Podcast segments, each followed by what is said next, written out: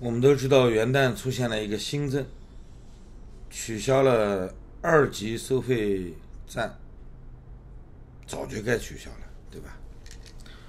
然后合并收费，各个省的省界的收费站也被取消了，听起来好像是一个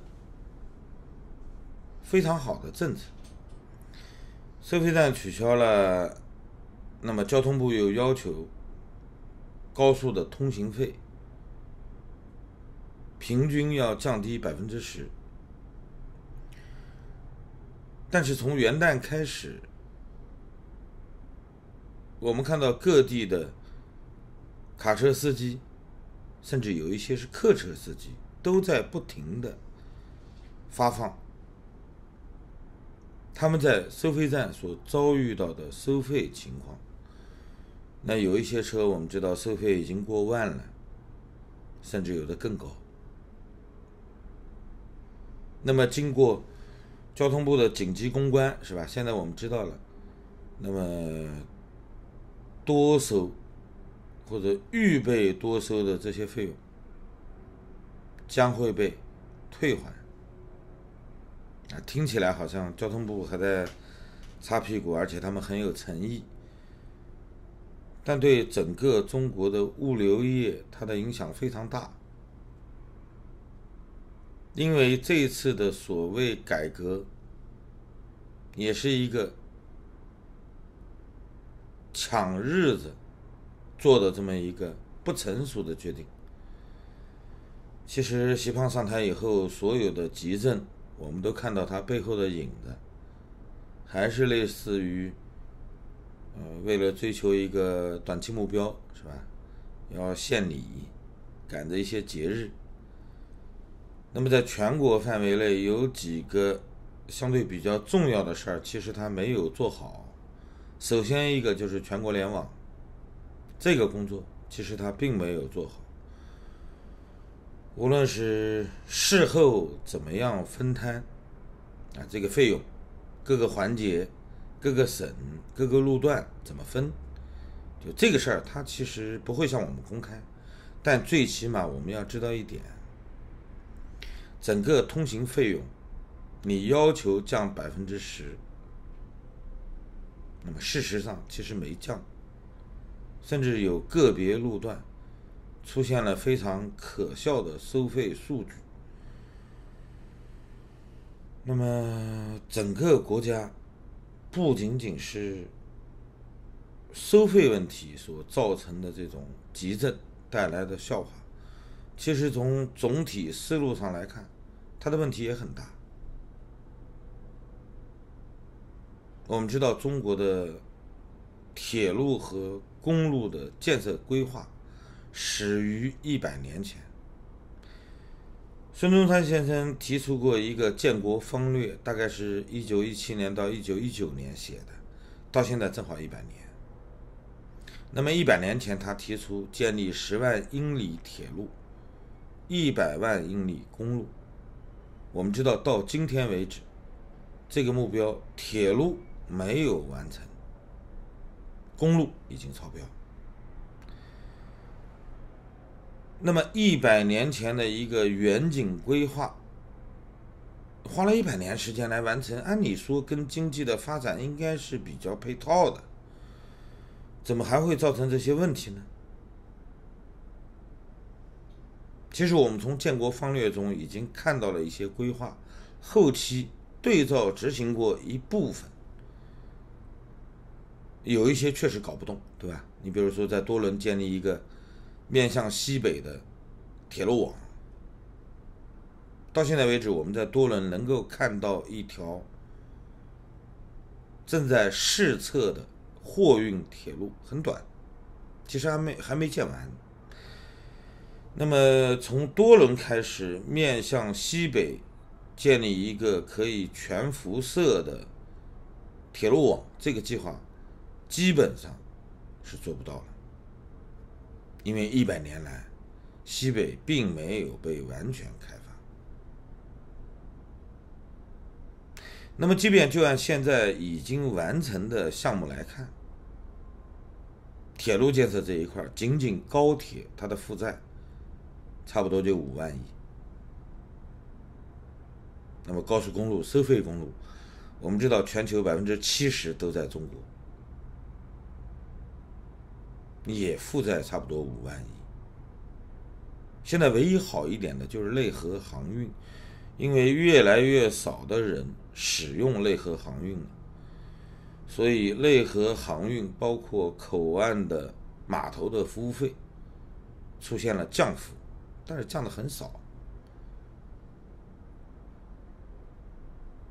中国整个铁路网、公路网出现这么大的问题，其实主要还是一个判断失误。我们知道，从八十年代开始，刚刚开始提出改革开放，总是有一句话伴随着我们，基本上耳熟能详，是吧？呃，一个是少生孩子多种树，一个是要想富先修路。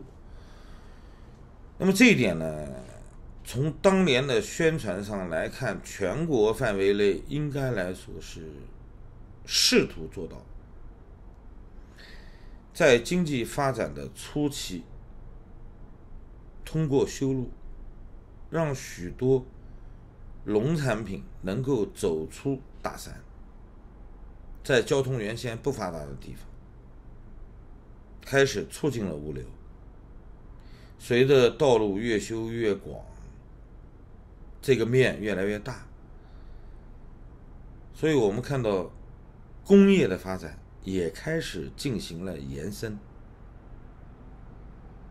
但最终。有一个重大的失误，这个失误在哪儿呢？从公路这一块来说，所有的基建它是依托中国长期保持国民经济在两位数的增长，这才能支撑出一个大基建。铁路这一块呢，就不太好说了，因为。高铁它主要的目的是为了在国内能够快速流动，这个流动其实不仅仅是经济的需要，更多的是国防的需要。包括我们看到的一些重要的节点，甚至有一些无关铁路或者公路，仅仅是一个交通枢纽。最明显的是珠港澳大桥。其实从经济效益上来说，它不可能收回成本。那青藏线就是铁路的一个标杆。其实，原先出现了这个青藏公路道理也是一样。那么，在中国的北方、中国的沿海、东南沿海都有一些公路，它是按国防公路的标准来修的，它根本就没考虑过经济效益。那么，全国范围内，尤其是收费的公路，按理说。那是要考虑经济效益的，对吧？但是它依托的数据还是有问题。在你明确的感觉到经济已经出现了问题以后，为什么还会加大力度的去修建这些道路呢？一来，我们知道其实停不下来了。整个经济发展的过程中，各地政府都在追求政绩。其实中央也在保障各地的积极性，所以你想一刀切其实很难。在这种情况下，那么各地报上来的一些自筹部分比较大的，其实都是会被批准的。那么官方又不能承认经济不咋地了，是吧？预期越来越慌，它不能扩散这种恐慌，也就没有正当的理由。去在全国范围内给基建降温。其实我们知道，为了解决失业的问题，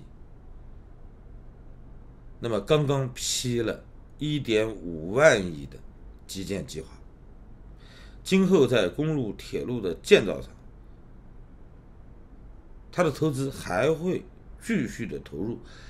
其实已经不仅仅是为了发展经济了，可能更多的是为了保就业，保住目前围绕基建相关的这二十多个产业。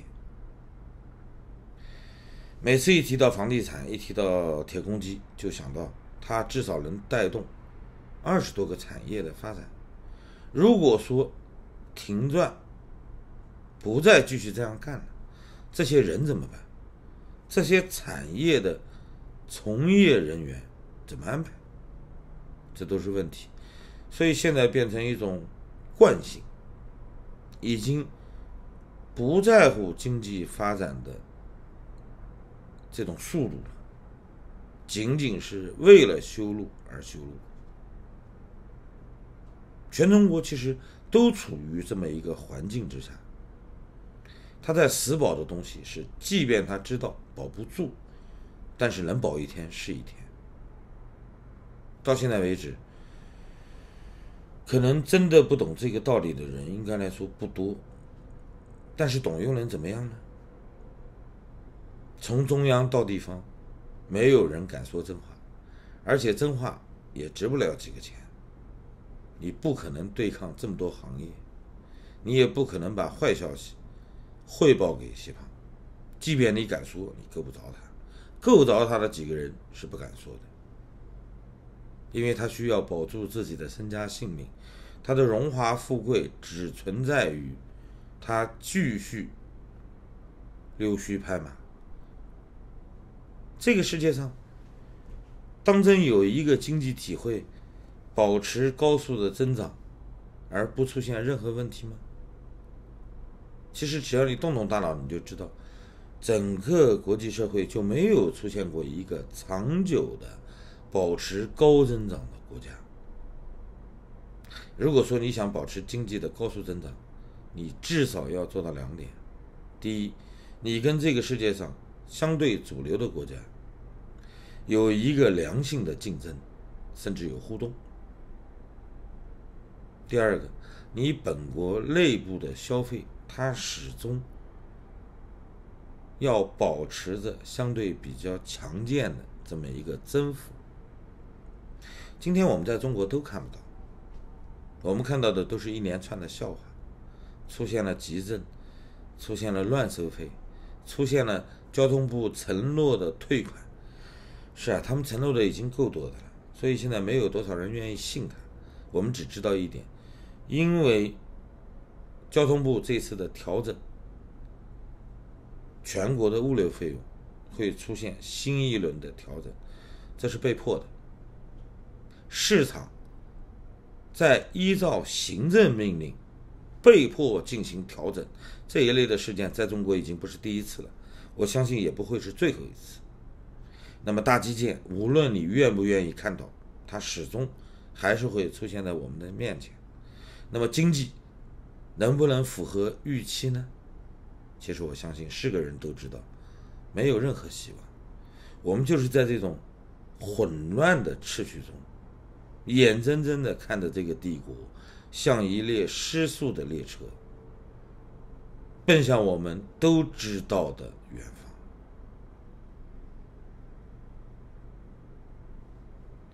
谢谢大家，再见。